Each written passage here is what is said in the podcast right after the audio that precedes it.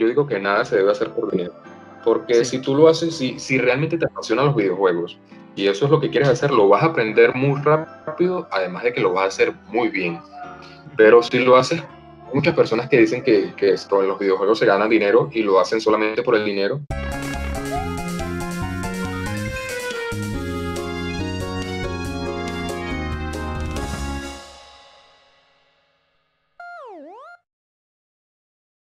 Muy buenas gente, estamos aquí nuevamente en modo podcast. El día de hoy con invitado especial. Tenemos a una persona desarrolladora de videojuegos que también cuenta con un canal donde habla de historias y tops de videojuegos y también en otro canal donde habla de series y películas. Él es El Gega. Hola El Gega, ¿cómo estás? Hola, hola, muy bien. Muchas gracias por la, muchas gracias por la invitación. Y bueno, es un honor estar aquí, que me, que me hayas elegido para, para, esta pequeña entrevista. Muy bien. Eh, quería saber un poco sobre, sobre tu vida, tu personalidad, porque la verdad es que en YouTube, claro, te escuchamos en videos, te escuchas bastante tranquilo y, y en realidad no sabemos quién es la persona que está más allá. Así que si quieres hablar un poco sobre cómo eres tú, no sé si quieras nombrar a qué te dedicas, de qué país eres, saber un poco más sobre tu vida personal. Claro, Cuéntanos claro, un poco sobre ti. Pues realmente mi nombre real principalmente es Javier. Ya en, el, en, el, en el canal de Instagram, en la página de Instagram lo he mencionado. Ya. El Gega, pues, es el nombre del canal. Mi nombre es Javier. Yo soy programador, pro- programador de videojuegos. Sé un poco de, de programación de aplicaciones también, pero como mi pasión es los videojuegos, a eso es lo que me dedico. Y bueno, afortunadamente también trabajo y vivo de lo que me gusta. Vivo de la programación. Ah, Vivo de la programación, la programación. No vivo de la Ya. programación de videojuegos, pero sí vivo de la programación aparte. Trabajos, empresas que necesiten algún, algún tipo de códigos o algunas cosas, en sí vivo de la programación. Pero qué mi pasión es los videojuegos y a eso es que me dedico. Ya. Igual, qué interesante, ¿eh? No... Me imaginé Sí, de todas maneras que, que te dedicarías un poco a este tema de la informática, podríamos decirlo, pero Sí, sí, sí. de todas formas mm, era, era bueno como confirmarlo y saberlo de, de ti. Eh, entonces vamos a comenzar consultándote cómo te interesaste por los videojuegos, qué fue lo que te trajo, podrías nombrarme, no sé, eh, ¿Cuál fue tu primer videojuego, el que recuerdas haber jugado, o tu primera videoconsola? También Vale, sería sí. interesante. Cuéntanos un poco. Pues mi primera consola, aunque tengo muy mala memoria, mi primera consola es la NES. Fue la primera consola que, que he tenido, pero jugué muy poco con ella realmente. Eh, uno de los juegos así que recuerdo, el que más me marcó fue Box Bunny Crazy Castle. Es un juego para la NES que me parece que no fue muy conocido. Era bastante sencillo, sencillamente la, la mecánica era, estabas en un castillo, era un, un juego por supuesto en 2D, estabas en un castillo y, y el objetivo era recoger zanahorias hasta pasar al siguiente nivel. Claro. Eso era todo. Pero fue un juego que en la infancia sí me, me atrajo mucho principalmente. Fue, fue como el primer atractivo que le vi a los videojuegos pero no consideraría la, la NES ni ese videojuego que acabo de mencionar como los que me adentraron al, al mundo de los videojuegos. Yo consideraría que mi primera consola fue el, el PlayStation 1, la PC1, Ah, sin duda. ya. Ya. Eh, ¿Y tienes alguna anécdota con PlayStation 1 o cómo Pues, te llegó uh, un regalo de Navidad? Que me, no sé, algo. Pues cómo me llegó realmente no lo recuerdo. Ya. No te lo puedo contar ahora porque no, no, no lo recuerdo. Pero sí fue una consola que, que, que me marcó mucho y me gustó mucho. Tenía una cantidad de videojuegos impresionantes y allí favoritos, o sea, no puedo mencionarlos todos, pero los que más me gustaron fueron juegos como Soul River, Silent Hill, Tomb Raider, Parasite Eve. Un juego que me marcó muchísimo fue Year of Darkness, que es un videojuego de un niño que hice un video hace poco sobre él. Sí. De un niño que pierde su perro. el niño pierde su perro, lo secuestran realmente y pues él va a buscar a su perro. Precisamente en la época cuando yo encontré ese videojuego, pues había recién perdido a mi perro. Y el videojuego entró como en ese mundo como me hizo como olvidar la realidad y a sentirme como capaz de que yo quizá podría recuperar a mi perro también como el niño. O podría recuperarlo en el juego, para no sentirme tan mal como me sentía yo en, en, ese momento. Y fue una historia bastante interesante y me gustó mucho haber jugado ese, ese juego. Llegó en el, en, el, en el momento exacto, en el momento preciso. Y de ese momento, desde ahí me, me, quedó muy marcado y pues me adentré en el mundo de los videojuegos. Le tomé esa pasión. Ya. Mira, qué, qué profundo. A veces los videojuegos pueden ser bastante importantes en la vida de un niño. A mí también me ha pasado, también me ha pasado. De hecho, para mí el videojuego como más importante que más me marcó, en, yo, yo soy, siempre fui más de Nintendo, sí. Eh, mi ah, primera videoconsola fue Super Nintendo y jugué Metroid, el Super Metroid, uff, ese juego a mí me marcó en el punto de que ahora estos juegos en los que tú tienes que investigar y recolectar cosas, para mí son lo mejor, donde tienes que buscar secretos. Así que en esta época que están los Metroidvania bastante de moda, yo estoy disfrutando bastante esta. sí, sí, se ha, vuelto, se, ha vuelto muy, se ha vuelto muy común el, el Metroidvania y el estilo pixel art. O sea, los, los juegos de antes han vuelto como como a retomar esa, esa fuerza que tenía. Claro, y eso ha sido muy bueno.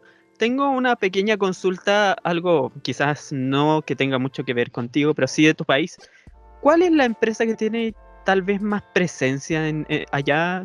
¿PlayStation, Nintendo, quería, o Xbox? Como según lo que a ti te tocó vivir. Pues el, el, el problema de acá ¿Ya? es que la PlayStation es muy costosa. Ah. Es muy costosa.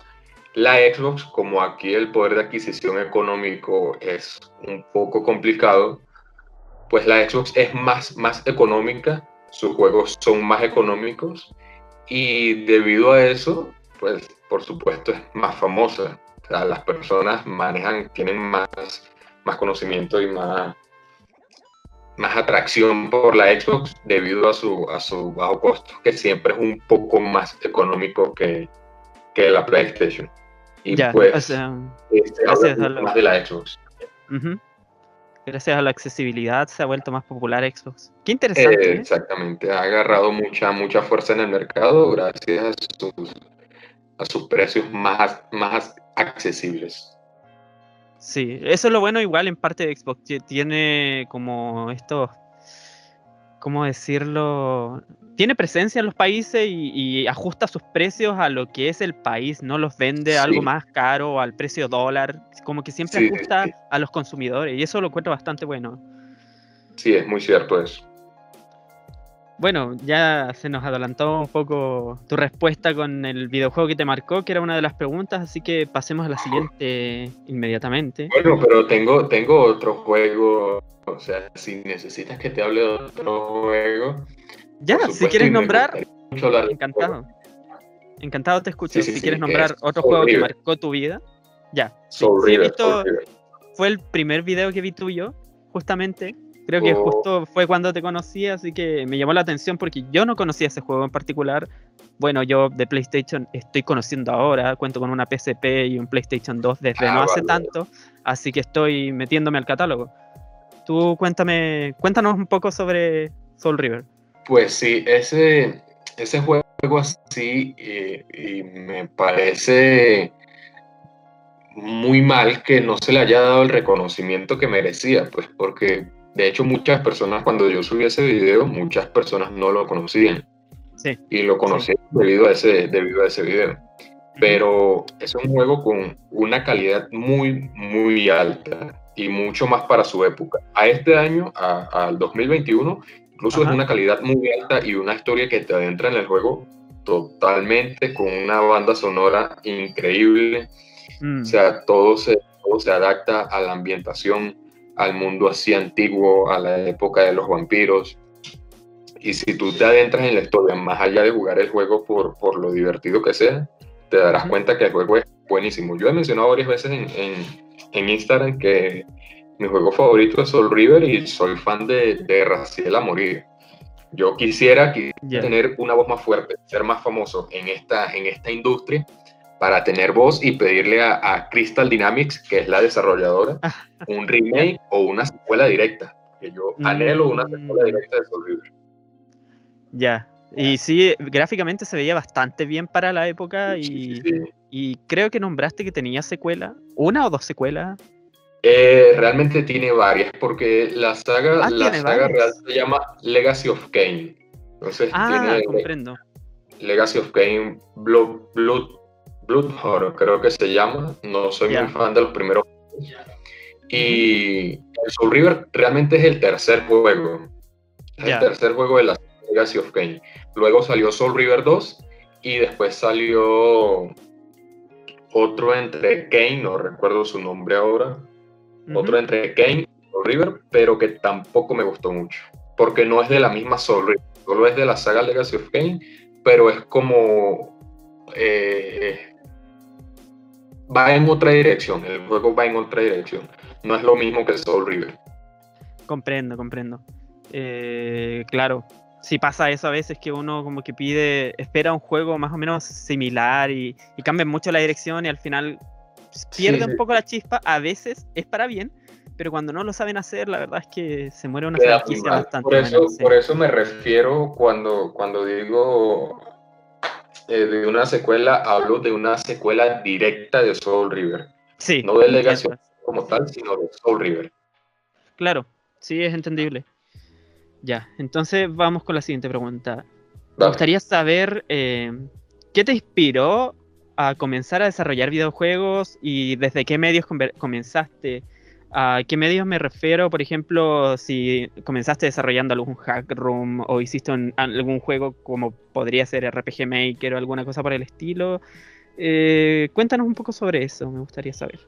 Mira, eh, pues la verdad es que de un momento a otro yo, antes de trabajar eh, programación, yo era joyero, mm. pero no es lo que me gustaba realmente, no, no me sentía a gusto. Y lo que me gustaba y lo que siempre me ha gustado son los videojuegos. Pues de un momento a otro decidí, decidí hacer lo que me gusta. Y me comencé a dedicar a los videojuegos, aunque tengo años, muchos años dedicándome a los videojuegos, en cuestión de que a veces en mi país los descargaba y se los vendía a las demás personas porque no encontraban dónde descargarlos ni, nada de esas cosas. También comencé a reparar las consolas. Eh, eh, hice un curso de, de, reparación de consolas de Xbox más que todo. Y pues allí me fui adentrando poco a poco. Pero cuando decidí hacer lo que me gusta, pues lo primero que pensé en videojuegos. Y siempre me ha gustado la historia de los videojuegos, la historia que te cuentan los videojuegos, más allá de, lo divertido que pueden ser, la historia. Y pues una cosa llevó a la otra. Una cosa llevó a la otra y, me interesé por, por hacer una buena historia. Siempre he querido, aún no lo he logrado, pero es mi meta, hacer un videojuego con una historia profunda. Sí, no, y eso es, eh, ¿cómo decirlo? Ensayo y error, así que igual se entiende que quizás te faltan pulir algunas cosas, pero de a poco se va a conseguir. En eso estoy de acuerdo contigo. Ah, eh, qué interesante, ¿eh? a mí me ha pasado todo lo contrario, yo llegué a los videojuegos y lo que más me ha gustado, quizás por el mismo hecho de que soy más de, la onda de Nintendo, que a mí lo que me conquista es como el gameplay, onda, a mí me gustan los plataformeros por ser plataformero y si le agregan historia a veces, a veces me da un poco de lata, a mí en lo personal, no digo que esté mal, pero me ha pasado. Y no, pero siempre estoy abierto a probar experiencias nuevas. Yo tampoco soy cerrado de mente, así que me agrada eso. Claro. Parto esa visión contigo. Claro, eh, claro. Pero qué interesante cómo comenzaste en otro ámbito y al final igual... Comencé, comencé con otra cosa muy, muy diferente y, y al final, yo digo que al final llegué a donde tenía que llegar, aunque no he conseguido el éxito que espero conseguir, pero estoy donde quiero estar algo que me apasiona y eso es lo mejor del mundo. Y a fin de cuentas yo considero que igual es, arte, porque lo que tú hacías antes, yo pienso que es arte y lo de ahora, o sea, programar para mí es un tipo de arte en lo personal. Sí. Y los videojuegos también son un arte. Para mí los videojuegos son un arte. Totalmente. Ya, entonces vamos con la siguiente pregunta. Me gustaría saber qué dificultades te has llegado a topar a medida que has ido desarrollando videojuegos no sé, sustento económico tal vez, o limitantes tecnológicas. Cuéntame El sustento económico, pues por supuesto. Además de que vivo en un país eh, de, tercermundista, eh, se me ha dificultado mucho, mucho eh, recibir buenos ingresos con, con lo que hago. Pues fíjate que estamos en Latinoamérica, no sé si se vaya a escuchar un, ruido de fondo de un, señor vendiendo manzanas en la calle. Me disculpas por eso. Estamos en Latinoamérica. Eh, eh, bueno, sí, esa, esa ha sido una dificultad, pero como, como hago lo que me gusta y lo que me apasiona, realmente yo diría que, que esa pasión y ese gusto por lo que hago me ha hecho, me ha hecho sobrevivir a pesar de las dificultades económicas, ¿sabes? Porque eh, la en, en, lo que hago, aunque a veces se vuelva muy difícil la situación, nunca desisto de, de como ese sueño que tengo. Y yo diría que la mayor dificultad que he tenido es trabajar desde mi casa, no tener una oficina, porque es muy ah. complicado, es muy complicado tener, tener un, un límite entre lo que es el hogar y el descanso y el trabajo. Totalmente. cuando esas cosas se mezclan, cuando trabajas desde, tu casa y cuando tu habitación es tu oficina, todo se vuelve muy complicado. Todo se vuelve muy complicado. El que, el que haya pasado por esto me va a entender, porque e, es complicado separar lo que es el descanso de, del trabajo. Sí, comenzando por el ruido, que es una de las cosas que en casa suele en especial acá, que las casas en general en Latinoamérica, bueno, yo soy de Chile, eh, no, la bulla de, la, del vecino se siente acá, a veces ponen música muy fuerte, en general es mm. bastante incómodo y a veces uno termina hasta con dolor de cabeza y cuesta trabajar así, así que te entiendo muy bien en eso. Es muy complicado, es muy complicado. Yo cuando estoy grabando, yo tengo que grabar a veces la misma línea tres, cuatro, cinco, seis veces porque siempre hay alguien que hace ruido, tocan corneta, tocan el claxon en, la calle, o siempre hay algo, siempre hay algo, entonces pues toca, toca sobrevivir así.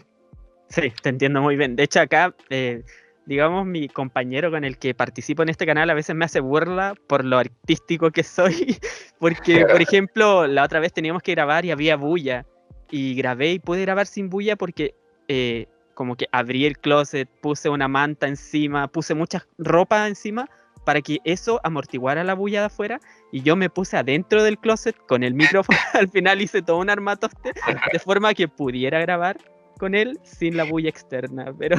Ah, pero, muy ingenioso. Sí, o sea, cuando uno no puede, a veces como que hay que ingeniársela en el momento, pero es difícil, es difícil, te entiendo muy bien, porque me ha tocado vivirlo. De verdad que te entiendo. Es muy complicado, sí lo es. Y pues otra de las dificultades, dos dificultades más, eh, el, no poder eh, plasmar grandes ideas en ah. videojuegos. A la hora de desarrollar videojuegos, pues yo quisiera hacer un videojuego, mi sueño es hacer un videojuego como Soul River, por supuesto, porque creo que, sería el sueño de todo desarrollador de videojuegos, hacer un juego como, como su juego favorito y es un proyecto muy ambicioso realmente. Es un proyecto muy ambicioso que no lo puedo hacer, al menos por ahora. Y eso, eso a veces es frustrante. Es una frustración mm. saber que no tienes la capacidad de, de hacer lo que quisieras hacer y pues tienes que limitarte y bajar tus, tus expectativas. Y otra de las dificultades, el inglés. Oh, que es pudiera yo volver al pasado y ser niño, pues yo hubiera estudiado inglés a morir. Porque ah. en la hora de, la, hora de programar, programar todo es en inglés. Y el inglés facilita mucho, abre muchas puertas y es algo que, que sí me, me, ha generado varios obstáculos y me ha quitado oportunidades de trabajo muy buenas y sí, sí, pues, pues me ha generado mucha dificultad el no saber, no saber inglés. Claro, no, te entiendo muy bien. O sea, mi dominio del inglés es regular, pero también siento que me falta bastante para poder desarrollar algo más allá y a veces no sé, estoy jugando juegos en inglés y me cuesta traducir, tengo que dedicarme mucho al traductor eh, eh, y eso te, eh, te, atrasa bastante lo que tú estás haciendo. Y no, hay que vivirlo, la verdad. A, día de hoy, lo único que nos toca a nosotros es estar todo el rato con el diccionario al lado para poder avanzar en esto, para que podamos aprender un inglés más fluido. No nos queda de otra. Es muy cierto. Es muy cierto, sí, así es. Sí, concuerdo mucho contigo. Y ya para ir finalizando, la verdad es que la entrevista se me ha ido bastante rápido, pero ha estado muy divertido. Eh, sería, no sé si quieras nombrar algunos consejos o tips para nuestros amigos acá de YouTube acerca del desarrollo de videojuegos. No sé, algún programa que tú les digas que podemos usar, ya sea Unity, Unreal Engine o... Pues mira, yo como, como desarrollador ya he probado varios motores, he probado varias vías y la que más recomiendo sin duda es Unity.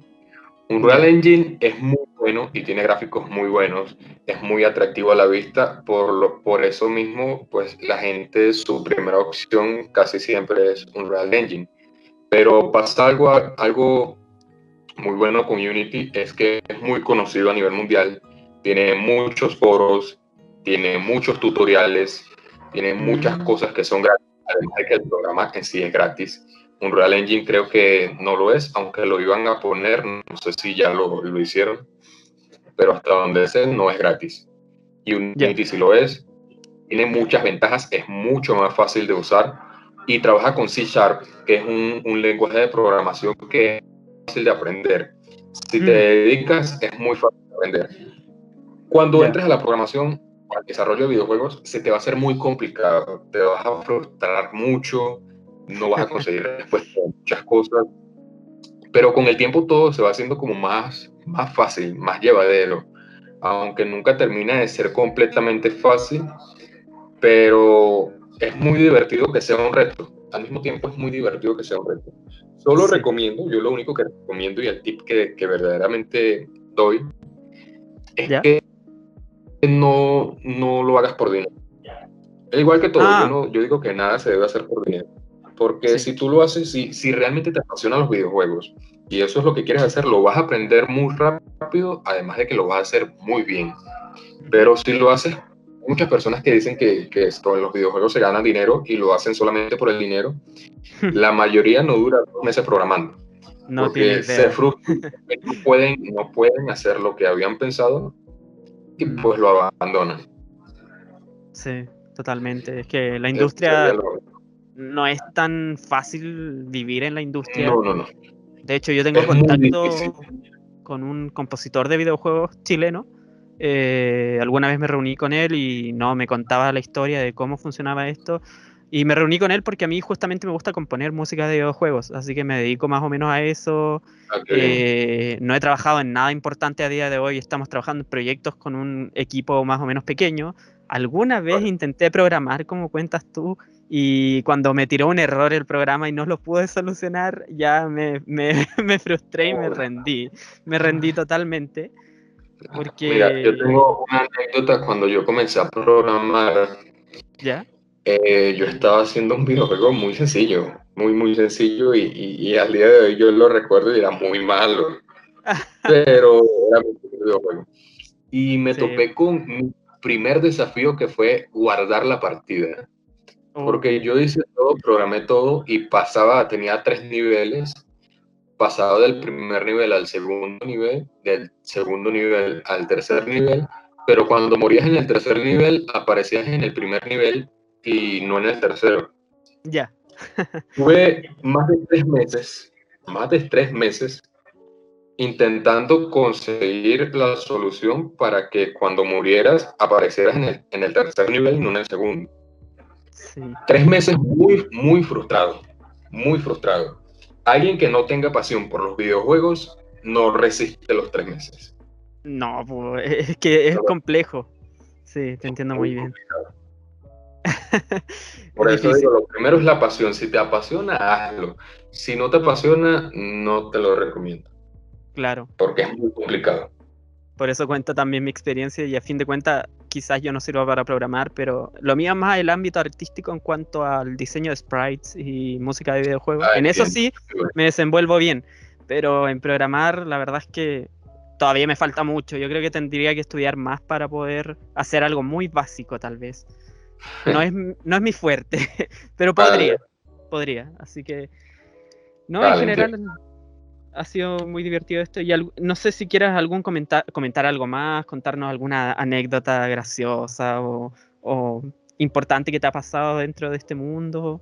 Pues eh, anécdotas en este mundo hay, hay muchas, siempre no, no es algo que digamos gracioso, pero siempre hay personas que dicen o que critican y, piensan que hacer videojuegos es muy, muy fácil. Y entonces muchos han escribiéndome con una super idea, con el juego del año. Pero son ideas totalmente absurdas porque es algo imposible. Todos tienen el juego, el juego del año, el mejor juego del mundo en su mente. Todos lo tienen, al menos todos los gamers.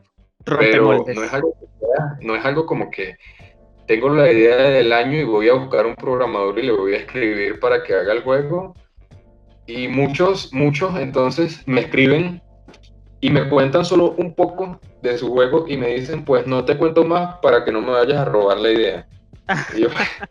o sea, es algo que...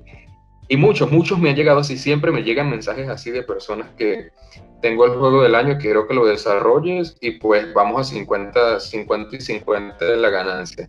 Y yo, ah, ok, muy buena idea. Eres muy buen negociante.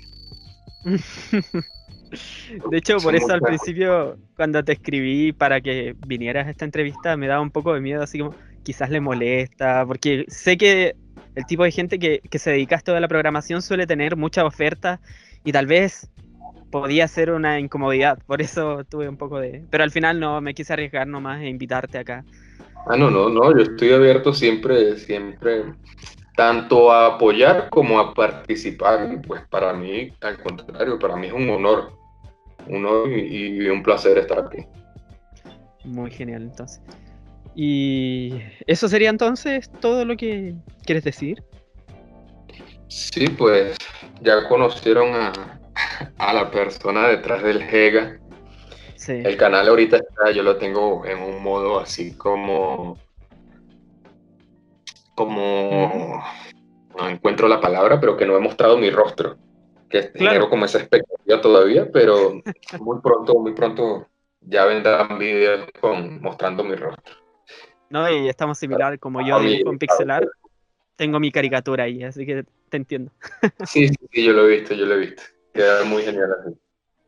Sí, ¿no? Y Qué divertido, sí. He, visto que has conseguido un buen progreso, así que estoy muy contento por ti. Ah, muchas eh, gracias. a, las personas, pues, hay algunas que no, no a todo el mundo le puede gustar, por supuesto, pero hay que sí, que sí le han gustado y, me apoyan muchísimo, me han apoyado muchísimo. Se ha creado una buena comunidad por, por Instagram y le agradezco a muchas personas que, que que quisiera mencionarlos a todos, pero no los, no los recuerdo a todos. Eh, Rey Huella, eh, eh, hay muchos, hay muchos, Lepso, que se ha formado una comunidad muy grande entre nosotros y pues nos apoyamos muchísimo y gracias a eso, gracias a ellos, también se ha dado este, este crecimiento que ha tenido el canal. Sí, sí. Pero muy bueno, para mí es muy grande. Sí, espero que sigas creciendo y que te vaya muy bien en todo. A fin de cuentas, si esto es tu pasión, yo realmente te deseo lo mejor. Siempre va a ser bien recibido alguien más en este mundo de los videojuegos y para que nos aporte a todos los jugadores. A fin de cuentas, todos los vamos a disfrutar de esos juegos y esa es la mayor maravilla que tenemos aquí, que todos podemos ser una comunidad bastante unida fuera de esas discusiones de, de jugadores de mi empresa es mejor o todo eso. En general, podríamos ser la comunidad más sana y la- lo llevaríamos súper bien.